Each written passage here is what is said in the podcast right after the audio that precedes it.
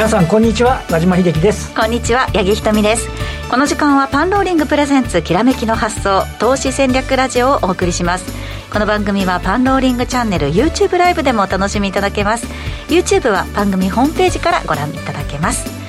さて今日の番組ゲストはですね日本エリオット波動研究所代表理事有川和幸さんです。えー、現状相場の分析を含めてエリオット波動についてここでしか聞けない話をですね、ね。はい、じっくりと伺ってまいります、はい、有川さんよろしくお願いします、よろしくお願いいたします、よろしくお願いいたします、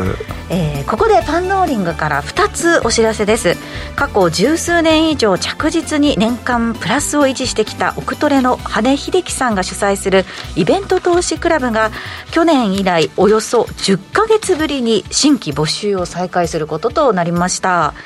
イベント投資といえば日経225銘柄の入れ替えや優待の先取りなどたくさんの技術がありますが今はやはり TOB 案件こちらが多いことが魅力なんだそうですね。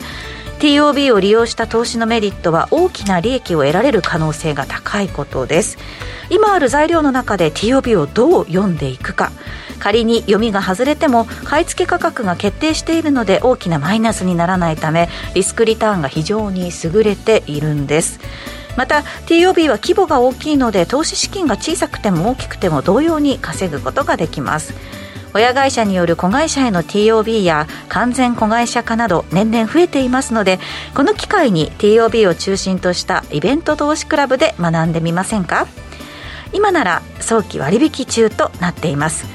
詳しくは番組ホームページもしくは YouTube のコメント欄からご確認ください。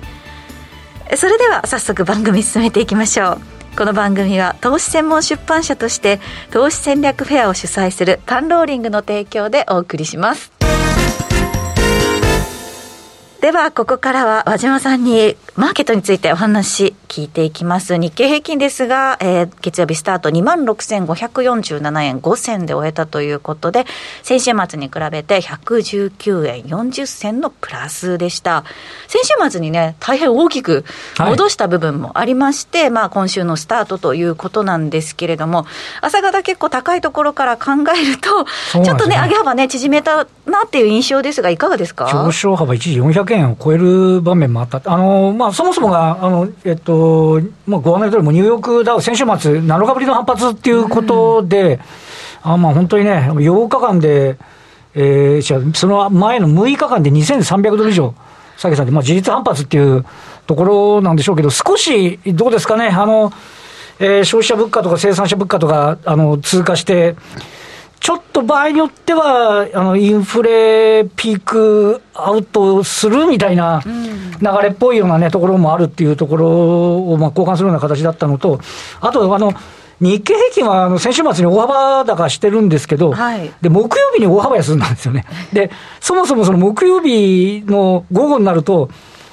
ソフトバンクの決算大丈夫かなみたいな。あの日だけでソフトバンク8%ぐらい下げましたからね。そうそうで、えっ、ー、と、金曜になったら1兆7000億の赤字だったんだけれども、前期実績ですね。でも結果的にはそれ戻したっていう、あの、うん、へこんだ分戻したところが金曜日の上昇につながってるところもあるので、ちょっとね、そこを織り込んでというところで、あの、あとはね、今日は10時半に中国のちょっと指標が出て、はい、あんま、あんま芳しくなかった。芳しくないことも知ってるんじゃないの？みたいな ところもあるんですけど、時間帯からすると、ちょっと10時半過ぎぐらいのところから伸び悩んでるんで、ちょっとそれも意識してると。あり手に言うと、やっぱり外部環境をちょっとまだ気にしちゃってるかなっていうね、そうですね。感触があるかな。あの先週の金曜日に今朝ピークだったじゃないですか、それらをこうこなすこなしてというか、まあ、土日で皆さん、その決算見てからの月曜日ってそうですね、まあ今日はあの、はい、上昇率ランキングも下落率ランキングも、もう決算プレーオンパレードになってるんですけど、でえっと、これはね、日曜日付の日本経済新聞で見ると、えっと、えまあ、終わった期はもう終わった期として、今期ですね、23年3月期については、えっと、一応3%の最終、あの、損益のところで減益。うんで、えっと、あの、えっと、日本経済新聞は多分あの、ソフトバンクグループ自体を今期黒字と見てるんですけど、このソフトバンクグループ除くで見ると5%の減益だというふうにしてるんですね。で、あの、これ日経平均で、あので、これ5%減益、しょぼいじゃねえかっていうふうに、あの、ご覧になる方もいらっしゃるかもしれませんが、日経平均はあの、去年の9月に3万795円の高値があって、で、3月にかけては、えっと、2万4600円台まで、うん、えっと、率にするとこれ、取引時間中比較ですけど、19.9%下落。もう業績、まずいよねっていうのは、多分あのその下落過程で織り込ん要はあの原油価格の高騰だとか、資材の高騰だとか、はい、あのサプライチェーンの問題だとかっていうのは、織り込んできてるんで、うん、5%の減益だから、ここからさらにあの下がって、もちろんあの外部環境が一段と悪化してしまったら、それはそれなのかもしれませんけど、これあの、内訳はよく分かりませんが、おそらく、あであそそもそも、えーと、会社ベースを基本として5%減益であれば、慎重に見ている企業経営者が、全部ひっくるめて5%減益ってことですから、はい、意外にしっかりっちゃしっかりですよね。まあ、情報修正がね、その進むごとに出てくる可能性もありますもんね。しかも、終わった期が想定より上がった上で、うん、あの5%減益なんで、で、あの、よくわかりませんが、多分、推察するに、上期まで厳しくて、下期回復しないんだと思うんですよね。だからそうだとすれば、あのー、今後、外部環境が一段その悪化するとかっていうことがなければ、あのここぐらいのね、あのレベル感であれば、ちょっとあの、あの全部蓋開いてみて、想定よりは悪くないっていうことは言えるんじゃないかなと。ちなみにあの、えっ、と、今現状の日経平均の人株利益に、今、今日の段階で PR は12.7倍ぐらいなんですけど、ええ、まあ、仮にあの14倍ぐらいまで、えー、評価すれば、2万9100円とか200円ぐらいという形ぐらいまでは、まあ、別段戻っても、バチ当たらんのかなと。まあ、ただね、あの申し訳ない、なぜ嬉しいですけど、外部環境、ね、アメリカの方でインフレなのか、あのインフレを警戒ししすぎて、利上げすぎて、景気失速しちゃって、うん、その影響が日本にも来たかもしれないんで、まあ、あの中立前提ですけどね、だからまあ決算の蓋開けたところは、まあまあ、あそんなもんですかっていう、うん、やっぱ悪いねっていう感触まではいってないかなっていう。印象はあるとは思いますね。そうですね、まあ、輸出企業とか見てみても、結構その想定為替レートもかなりまだその今の水準よりは円高に見てる企業とかも多かったですし。すね、なんといっても、いつもあのレート、あの決算発表日に大体合わせてくるトヨタが、今回ばかりは23年3月、115年前提ですからね、あの400億円、うん、1円の円安であのプラスになる、これ、かける15すると、130円だとすると、6000億なんですよね。うん。今、2割減益予想ですけど、横ばいまで戻っちゃうんですよね。まあ、それが、あの、為替だけで戻ることがいいことかどうか、ともかくとしても、はい、でもやっぱり、あの、ななんて言いますかね、世の中、あの、某経済新聞も含めて円安悪玉ろうみたいな話になってますけど、やっぱり少しこう、金利を抑えるために円安になってる分には、うん、もうそこまでのなんか悪玉論、要は輸入物価が上がるとかっていう方向ばっかり見るのも、いかがなものかっていう感じはしないではないですかね。ただあのねすごい大きなイベントであった決算とかもまあこなしつつありまして、はい、この先っていうことになってくると思うんですけれども、今週の注目点ってどういうところ今週はもう間違いなく金曜日の CPI ですね、日本の。はい、日本の消費者物価、あのこれ、えっと、去年の12月、じゃ去年の4月から、うん、あの携帯電話の料金値下がってますから、はい、去年はすごく低く出てるんですよね。うん今年はそれが剥落してるんで、多分予想で2.1%。お2%超えてきます。ね、あの、だからそれを、下駄が低いんでしょっていう、あの低いんでしょ、バーが低いんでしょって話になるか、いや、2%って日銀が金融政策を変える目安じゃないのかみたいな、場合によっては議論になってくると、ちょっとそれがまたね、あの一つあのポイントになってくる可能性はあるということですけど、まあ、ただ、あの大きなうねりでいうと、まあ、あのアメリカの雇用統計とか CPI とか FOMC ってもう6月までとりあえずあんまりないので、えー、そこはアメリカとしてもちょっと事実的には戻れる時間帯なのかなと、また、またね、来月のあの雇用統計とか、あまたあの今月末か、FMC の議事要旨なんかも出てきたあたりから、はい、どうせ荒れるんだからって。もう一度また気にしなきゃいけないんだとすると、はい、ここのところは少しその、ね、外部環境のところでは、うん、あのななんていうか、空白って言っていいのか、ちょっとよく分かんないですけど、あのちょっと戻せる、ね、感じのところ、うん、まあ、それをなんか先週末のニューヨークあたりは、反映してるような気がしないでもないみたいなところですかね。そうですね。はい、ただね、さっき打ち合わせの時ちょっと有川さんも気になることをおっしゃってましたけれども、その外部環境が落ち着くかどうかっていうところはね、チャートだけこう見てみると、その有川さんとしては、このナスダックに関してまだちょっと気になる予想ということですね。すねはい、まあナスダックに限らず、まあ日経平均とかダウとかでもですね。はい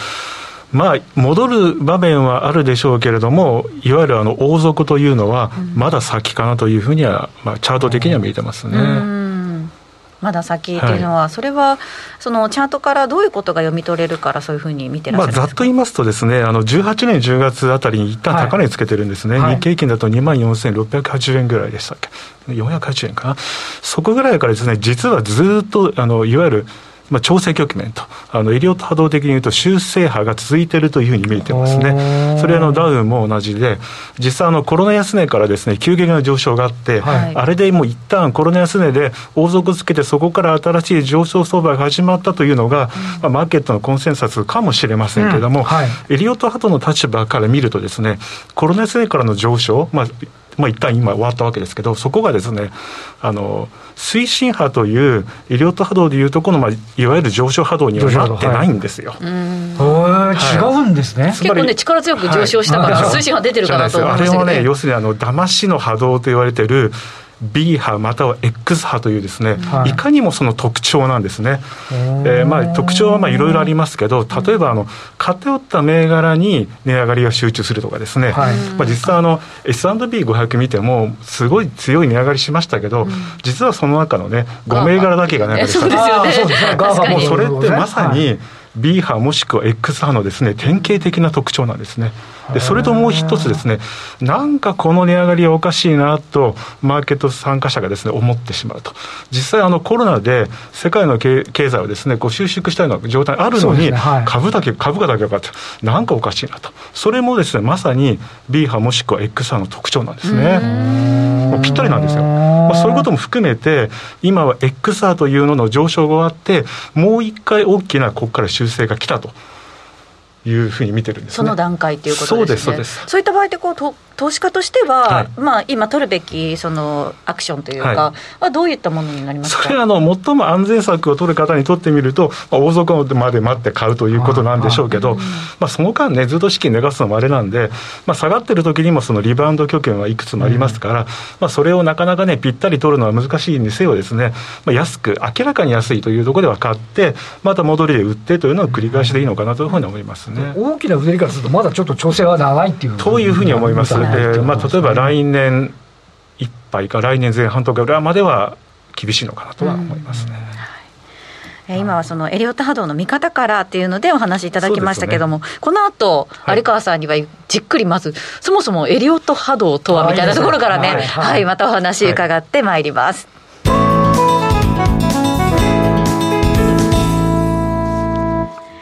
えー、改めまして今日招きしたゲストは日本エリオット波動研究所代表理事有川和幸さんです。よろしくお願いします、はい、よろしくお願いします、はい、よろしくお願いいたします、えー、前回ご出演いただきました4月18日の放送でお伝えしていた最新刊ですね。エリオット波動は自然の法原点から読み解く大原則がこの度5月11日に無事発売されたということで、はい、おめでとうございます。はい、はい、ありがとうございます、えー、76年の時を経てついに日本語訳が実現したこの本本ですね、はい、今回初めて、えー、エリオット波動原理の発案者であるラルフ・ネルソン・エリオットさんの著書をこう日本語訳にしたということなんですね。そうですね、はい、えー、はい、今そのえーと、と YouTube ご覧の方はですねスライドにありますようにエリオット自身が晩年晩年になって記したものであり彼の集大成ということなんですが。翻訳するには前回ご出演いた時に結構そのなんか簡単に読めて薄いっぽいのが全然私あのすみません決算発表ピークで全然拝見できなかったです送っていただいて結構しっかりしてますよ。ああ本当ですか、はい、はい、いやでもねなんかそのそう薄い本だからいけるなんかいけるっていうか言い方あれですけれどもちょっと簡単にその、ね、翻訳できたのかなと思いきや、ものすごい年月かけてっていう話でしたもんね。ものすごい年月というか、まあ、丁寧に、まあ、翻訳させていただいたという、まああのまあ、あの当研究室のですねあの小泉さんという方が、まあ、私はちょっと存じません、あの基本的にまず翻訳していただいて、それを私がもう一回ですね、えーまあ、細かいところまであの監修とまあ翻訳したという感じなので、まあ、2年ぐらいかかりましたね。薄っぺらい本なのに。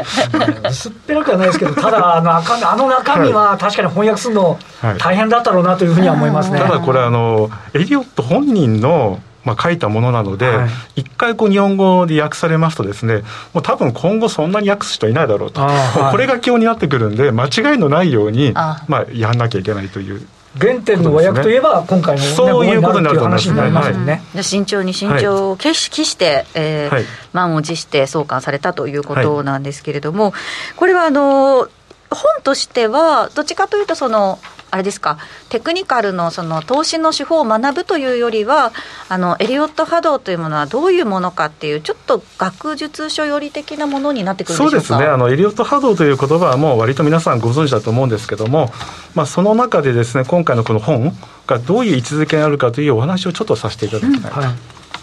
思うんですけどもよろしいですかね？はい、よろしくお願いします。はい、で今このテキストが一応まあ用意されておりまして、えっとエリオット波動原理発展の遠隔という、うん、えー、ところなんですけどね、はい、今日お持ちいただいた資料ですね。はい、はい、この資料がね、大変面白いのが、まずあの写真が載ってるところですよね、自宅、これ、エリオットさんの自宅が載ってるんですか、そうですね、えー、えーまあ、エリオット波動と直接関係ないんですけど、まあ、エリオットさんがどういうところでこれを発案したかと、うん、でこのです、ね、写真の左側にちょっとこう木が生い茂って見えにくいんですが、これがですね実はエリオットさんがまあ住んでた家ですね、はい、えっと、2027年から38年まで住んでたと。あのロサンゼルスのベーコンアベニューというところになってですね、うん、これはあの借家なんですね、えっと、1905年にできて1920年にアパートに改築されてですね、まあ、そこで住んだと。1927年から1900、はい、で、えー、38年まででその38年というのがですねエリオットさんがあのエリオあの波動原理というですね、えーまあ、本を、まあ、まず書いたところとだからここでですねいろんなことを考えたということなんですね。でこの、はい、井川さんのなんかおオタクぶりといったら失礼かもしれませんけど、エリオットさんのことは何でも知りたいみたいな。はい、でその後ですね、はい、あのまあ今回あの翻訳しましたあのネイチャーズローっていうのはもうその後引っ越してですね。えー、っとブルックリンに引っ越したんですね、はい、この38年に、えー、っと Wave Principle を書いた後にまあ、ニューヨークの方でまあ仕事が見つかったとあのチャールズ・コリンズさんという方からですね紹介されてそのマーケットレターを書くような仕事をしてですねその時にもブルックに移ったんですけどそれがこの、えー、右に載ってるですねやつですね、えっと、コロンビアハイツにあるですね、ステインディッシュコンテンポラリーアパートメントというところなんですけども、はい、これあの写真は私撮りに行ったわけじゃなくて住所をもとにですねあのグーグルの撮り取り器具であの木が生い茂ってる写真があるところの右側にあの、はい、あるそのアパートメントの写真ですね、はい、今ちょっと出てる写真がそうですね。こちらの右側のところがっていうことですね、はい、その前に住んだところですね、うん、そうですね、はい、それで1938年にですねザ・ウェーブ・プリンシパルという、まあ、本を出したと、はい、ただこれエリオットさん本人が実は書いたものではなくて、うん、チャールズ・コリンズさんという方がエリオットさんのお話聞いてまとめて書いたと、うん、で一応エリオットさんの名前で出したというものなんですね、うん、でそれはあの最初はあの500部、まあ、吸ったと。い。うふうにあの記録に残っております、はい。でその後ですねエリオットさんは、まあ、あのニューヨークでお仕事するわけですけどもそのお仕事した場所がですね2つあるんですね、えー、写真。はい。で左側がですね、えー、1938年から42年まで、まあ、こニューヨークのブロードストリートというところにありますね。このビルは古いビルなんでまあ、結構立派なビルですよね。よね。はい、なんか今見てもブロードエクスチェンジという名前書いてましたね。はい、でその後42年から47年までは、えー、いよいよですねウォール街に進出となります、はい、であの今よく見てみるとブラウンブラザーズ・ハリマンの名前が書いてるビルですね、えー、と63番地なんですけど、まあ、ここに、まあえっと、オフィス構えたと。いうことになるんですね。で、それ文献にあるわけです何年から何年までこの働いたみたいな、はい、そうなんですね。えー、まあ実はそれですね、まあそのことを説明しますけども、えっと、次のページ行っていただくとですね、はい、で46年にこのネイチャーズ・ローという、はいはい。はい、まあ、自然の法と訳されてますけど、うん、この法というのは、えーと、法律ということではなくて法則です。法則のことです、はい、そうなんです、ね、法則ということですね。はい。で、えー、まあその次にですね、えっ、ー、と写真が2つ並んでいる、はい。このエリオット・マスター・ワークと、うん、これ1994年に近づいてきました、はい、あのロバート・プレクターさんというそのエリオット波動の研究家の方がですねエリオットさんのその著作をまとめたやつで、まあ、この中に先ほどの「ザ・ウェーブ・プリンシパル」と「ネイチャー・ゼロ」入ってるわけですね。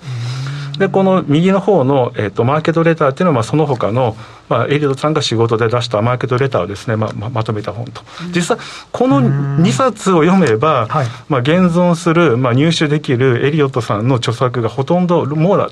網羅されてる、まあ、今こう手元に実は1個持ってきてるんですけどね、はい、はい、あの黄色い本の方そうです。ね持ってきていただきました、これはあの小泉さんがあのアメリカで買ってきてくれたんですけど、えー、数年前にですね。つけましたね、それね。はい、で、まあ、このこの本ですね、はい、でこの中に実はその Nature's Law も、えー、さっき最初のあの The Wave Principle も入っていると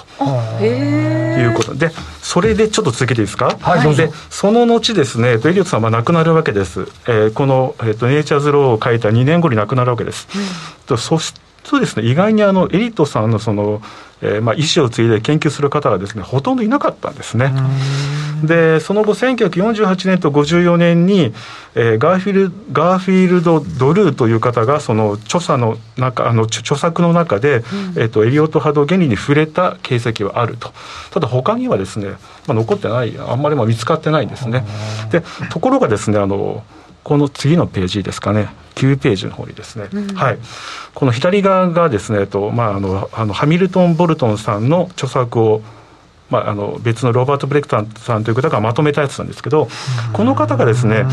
えー、1953年からエリオットの波動原理というレポートを出したんですよ。はい、でこの、えー、ちょっとややこしいですけどこのボルトンさんは1939年にですね先ほど2つ言った論文以外に、はい、あのフィナンシャルワールドというところにですね、えっと、エリオットさんが連載した論文を読んで、はい、あこういう波動原理があるあるんだ。これはなかなかすごいと知って、まあ、その53年から連載を始めたと、うん、でそれを60年にまとめたのがですね「えー、ザ・ザ・えデすみませんザじゃないですね「ディ・ディ・ディ・エリオット・ウェイ・プリンシパル・ア・クリティカル・アプライザルというやつでそれがですね1960年にまとめたんですけども、はい、なんと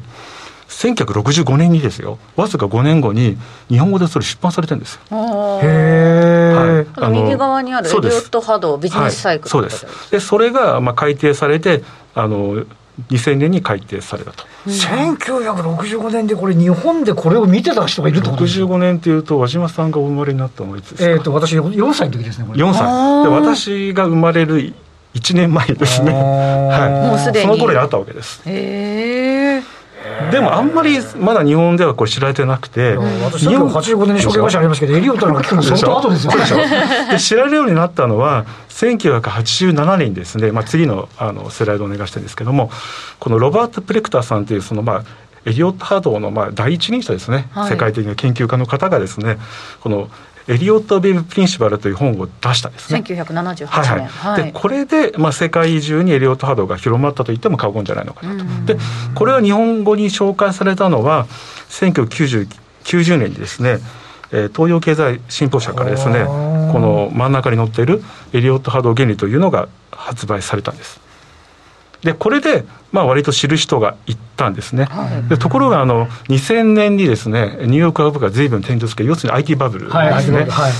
それその時にぴったりですねこのロバート・プレクターさんはこれから大暴落が起きると予見したんですよ。つまりそれはですねあの、えーと、と世界大恐慌の1932年のボトムからずっと上昇が終わって、うん、ところがその上昇だけじゃなくてもっと昔からのグランドスーパーサイクルというのがそこで終わると。これから大暴落が来ると言ったら、まあ、確かに暴落しました、うん、でもそれほどでもなかったという。もうあのプレクターさんが言ってたのはもっとすごい暴落だったんですよ。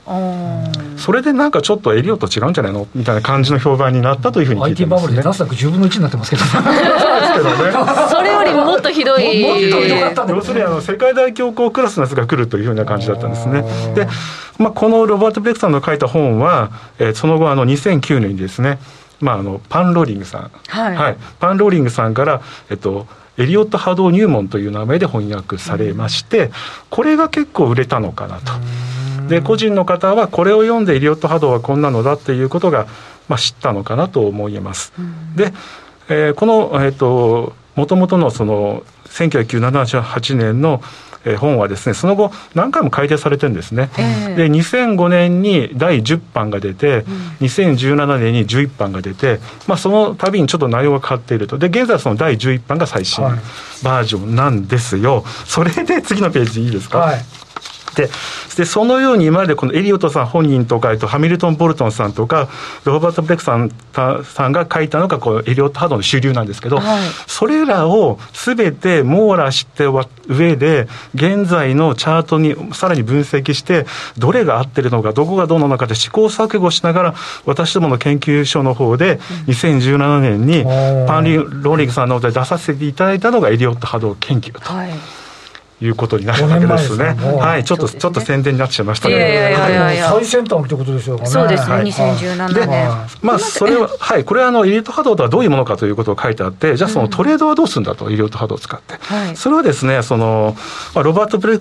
クターさんがもともと主催されていたあのエリオット・ウェーブ・インターナショナルという組織がありまして、そこのあの、まあ、アナリストのウェイン・ゴーマーさんとジェフリー・ケネディさんという方が、2013年にですね、えっと、 Elliott Wave Trading と、実際の銘柄とか指数のチャートをこういう時にエントリーするんだというような、こういうテクニカルな本を出したと。で、これも私どもが翻訳して、まあ、すでにこれはあの、いくつあったか、2020年ぐらいにですね、パンローリングさんの方からまあ出させていただいているということなんですね。18銘柄徹底検証とかそうですね。で、それの後に76年の時を経て、今回のそうなんです。はい、で、ついにこういうのがありましたけど、いよいよ本家本元のエリオットさんの本は、よく見ると全然日本語に訳されてないと。なるほど。ということで、ということで今回今回私どもがですね、はい、この翻訳の翻訳をさせていただいたというのが、エリオット波動は自然の方と有川さん日本一の研究家みたいに見えますけど そうですね。まだまだねエリオット波動について伺いところなんですがこの続き延長配信でお話じっくりと、えしていただきます。またそのエリオット波動の理解を深めるための解説を収録した DVD エリオット波動原理の基本シリーズが現在好評発売中ということで5月1日には DVD の購入者さん向けにオンラインセミナーを開催されました。DVD とその資料をお持ちの方録画版を視聴できるそうなんですがこのオンラインセミナーでどのようなことをお話しなさったのかもまた後ほどの、はい、はい、延長戦でお話伺っていきたいと思います、はいえー、ちなみに DVD エリオット波動原理の基本シリーズ、現在まとめ買いキャンペーン実施中ということで、基礎編3巻、実践編3巻の2セットに分かれていて、それぞれ3巻で合計1万1400円プラス税のところ、なんとなんと17%オフですね。9500円プラス税でお買い求めいただけます。オンラインセミナーや DVD まとめ買いキャンペーンの詳細は、きらめきの発想の番組ホームページからご覧ください。またあの今回のそのエリオット波動は自然の法原点から読み解く大原則に関してもきらめきの発想の番組ホームページからチェックしてみてください。ということであっという間に、ね、もうねラジオタイムおしまいの時間になってしまいました。この番組は投資専門出版社として投資戦略フェアを主催するパンローリングの提供でお送りしました。この後もですね、えー、YouTube の方で限定配信行ってまいりますので、はい、引き続きお付き合いくださいえー、ラジオの前の皆さんとはここでお別れとなります。来週も素敵なゲストをお招きしてお話を伺います。パンローリングプレゼンツきらめきの発想投資戦略ラジオ今週はこの辺りで失礼いたします。